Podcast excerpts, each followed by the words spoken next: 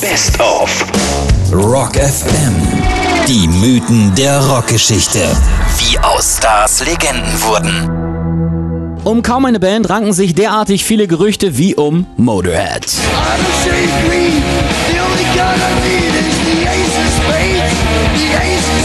Und das auch zu Recht, denn fast alle sind wahr.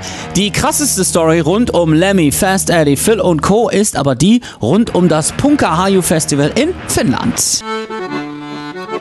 1979. Es ist die Zeit, wo aus schmutzigem, harten Punk langsam queakiger New Wave wird. Aber es gibt ein Gegenmittel und das heißt Motorhead.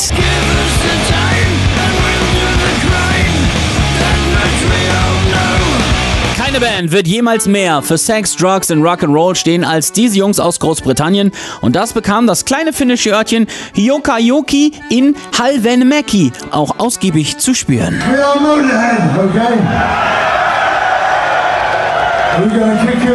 Direkt nach ihrer Ankunft im Hotel fingen sie damit an, ihre Möbel mit Heißkleber an die Decke zu kleben. Warum auch nicht?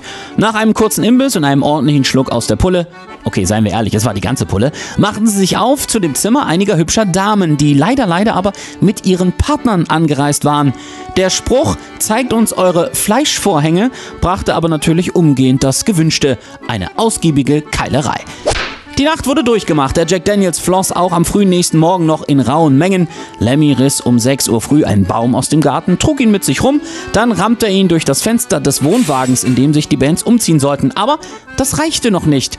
Kurzerhand verfrachteten sie die mobile Umkleide auf ein Boot, fuhren mitten auf den Fluss, an dessen Ufer das Festival stattfand, und zündeten ihn an.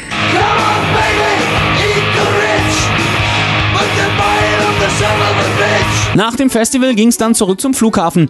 Im Bus trugen sie die Sitzbezüge als Hüte und als der Busfahrer sauer wurde, begann eine Riesenessensschlacht mit dem Ergebnis, dass eine große Scheibe Schinken mitten auf der Glatze des Fahrers zu liegen kam.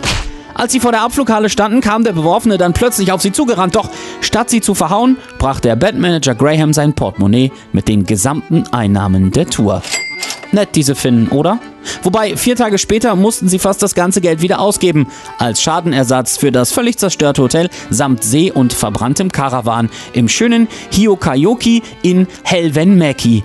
Hier sind Motorhead mit, klar, Rock'n'Roll. You asshole.